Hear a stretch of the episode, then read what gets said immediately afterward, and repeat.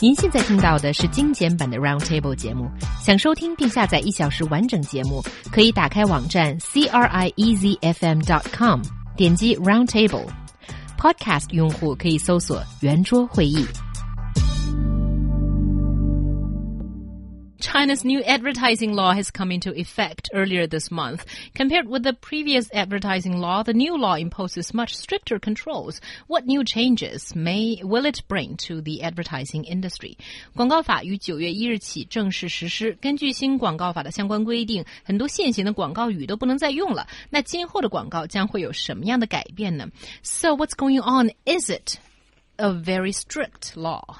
I think this is probably the strictest ever in two aspects. One is I think the provisions are so very strict that I, it's almost to the extent of uh, Nicky Picky or whatever you call it. Do you know what I mean? Nitpicking. Yes, that's what I'm. Nicky Picky. It- it- that's a great name for a person. Thank you. a and that nitpicking- person will be you. A, nit, Mark. A nitpicking, my nitpicking friend, Nicky Picky.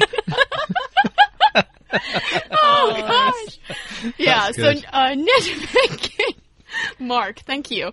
Um, yes, so basically the provisions are really strict uh, in terms of wording, and also the fines have been uh, maximized uh, to up to a million yuan when it comes to, uh, you know, uh, violations on certain of these. Uh, uh, um, provisions. So I think I think in these two aspects, that's really strict. All right. Yes, it's applicable to all forms of commercial advertising, including free or disguised ads as well.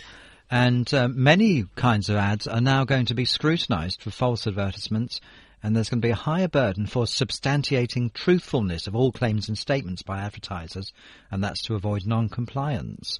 They're going to use what they call technical methods to fabricate or improve the real effect of the product. I mean, we've got to look into what that actually means, haven't we? So it's uh, clamping down on advertising, tightening things up.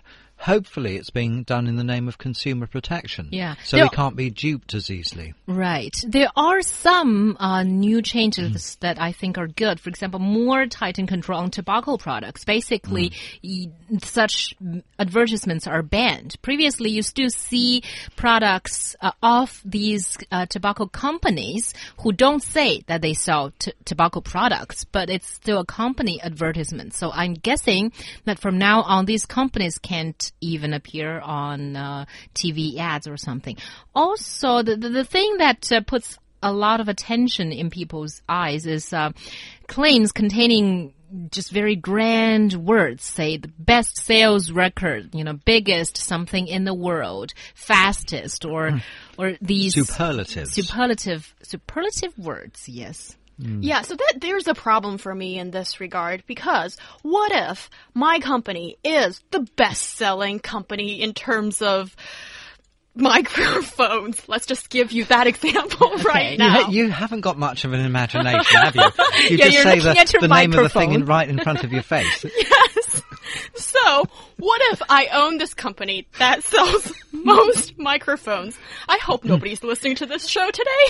Well, the thing is that So how do you gauge that? Though? How do you how do you gauge who sold the most? Is it is it annually in terms of year on year increase, uh, monthly, uh, certain types of microphones? Um, what if you lease them as well? Does Yes. that count as selling them? So th- in this way, everyone can be the best if they interpret the statistics in their own way. Right. Well, what if I just be more specific? Anyway, so now it's not giving anyone, even if that person is the best selling and whatever, that chance to say it. So isn't it sort of a paradox that i- if this is real, it is reality, I'm not fabricating the sales, you know, uh, figures, and you still can't say that you're the best. But you know, radio stations are actually the worst offender when it comes to this. I'm not sure about in China, but I know in the Western radio, uh, British, American, Australian, um, uh, Canadian, um, these are the ones that I, uh, you know, have listened to.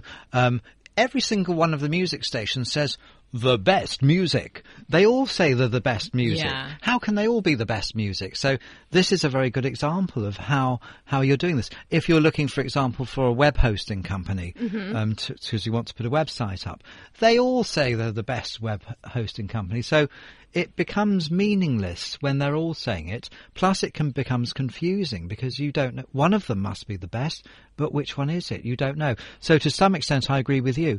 If it can be proven that one of them really is the best, then that one and that one alone should be able to say they're the best. Well, as our show yesterday was number one of all of the foreign language shows being searched and played. I, I'm not sure about the second part of that mm-hmm. on Lizhi mm. FM yesterday. So under this new law, we wouldn't have the right to say that. So instead, our very talented uh, promotion team member wrote on we our WeChat yesterday that you know it's the second best English Well- show that is you know trying to to get in the same steps as we are. But on the other hand, best is a subjective term f- to describe quality. And what does it actually mean? There's a big difference between being the best and having the greatest number of listeners.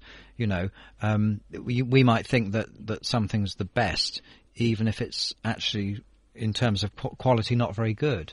You know, because it's subjective. it's subjective. The I mean, best bad product. Do you know? no, I mean, I, I, I mean, I think that the best Chinese food is is the street food that I eat too much of. But you wouldn't say it's the best food in China, would you? But it's my favourite, though, and it has a massive um, legions of people who would agree with me. I know. They think it's the best, but in terms of quality, it's not the best. But it might be the most popular. So there's a difference between um, best and and the most of something. Oh, Yeah. right. So, but don't don't you think that this is it can be a little bit confusing for people, but also I think this is just sort of making because with these really strict provisions, I think it's just making it even more difficult, Yeah. have less room for creativity because there's just too many restrictions. No, it's actually more room for creativity. oh, no. I think. I th- uh, you you go what first. to get Lan. to Yeah. get round the restrictions? Yes, because instead of saying best, most popular, uh, you know, best selling or something, they can say a lot of new things. They can say something that the brand which ranks second is always trying to catch up with us. Things that we just said Oh, on that's Roundtable yesterday. That's clever. Yeah, they can also say instead of you know we invented this first or we released the product first, eh, we you can say we uh, released this product before any other uh, competitor or something.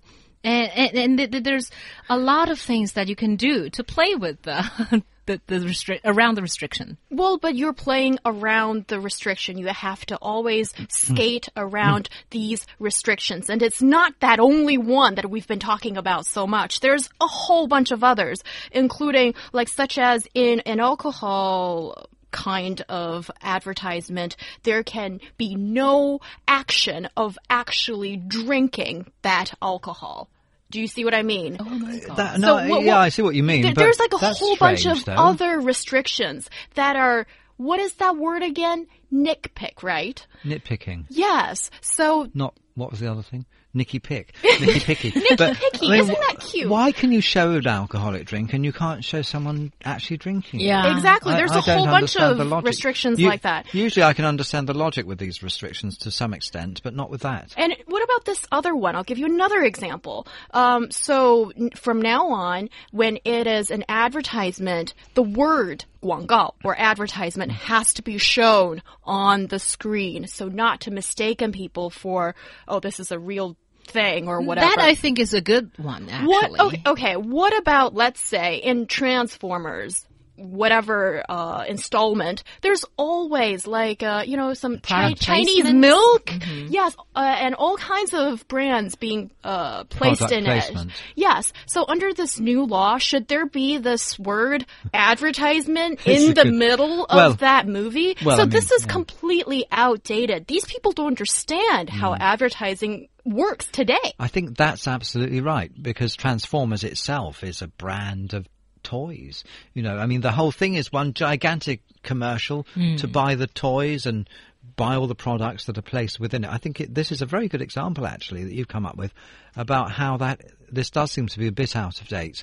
I think, really, yeah. Hmm. And but then, and also, it seems unnecessary to say advertisement at the bottom of the screen if they've tidied up on um, people dressing up as doctors and pretending to be something they're not. Oh, this is being tidied up. Yes, too. I know. Yeah. So, so why do they need to put advertisement? If you could still have actors pretending to be doctors, then I'd say yes, put advertisement, so we know they're not a real doctor. Um, but if if that's been banned too, I don't see the need for advertisement. Although I'm not against it at all. I think that is actually quite a good idea to be absolutely sure that anything they say, you've got to remember they're trying to sell you a product. Right. And again, I think if this uh, advertisement law is further tightened, there there would not need to be a need to ha to have advertisements at all because this whole advertisements from beginning to end is that our product is against advertisement law. It's so good that it's against advertisement law, and um, we have so many users that is against advertisement law. That is you the know, right? ultimate advertisement of our age. Yes.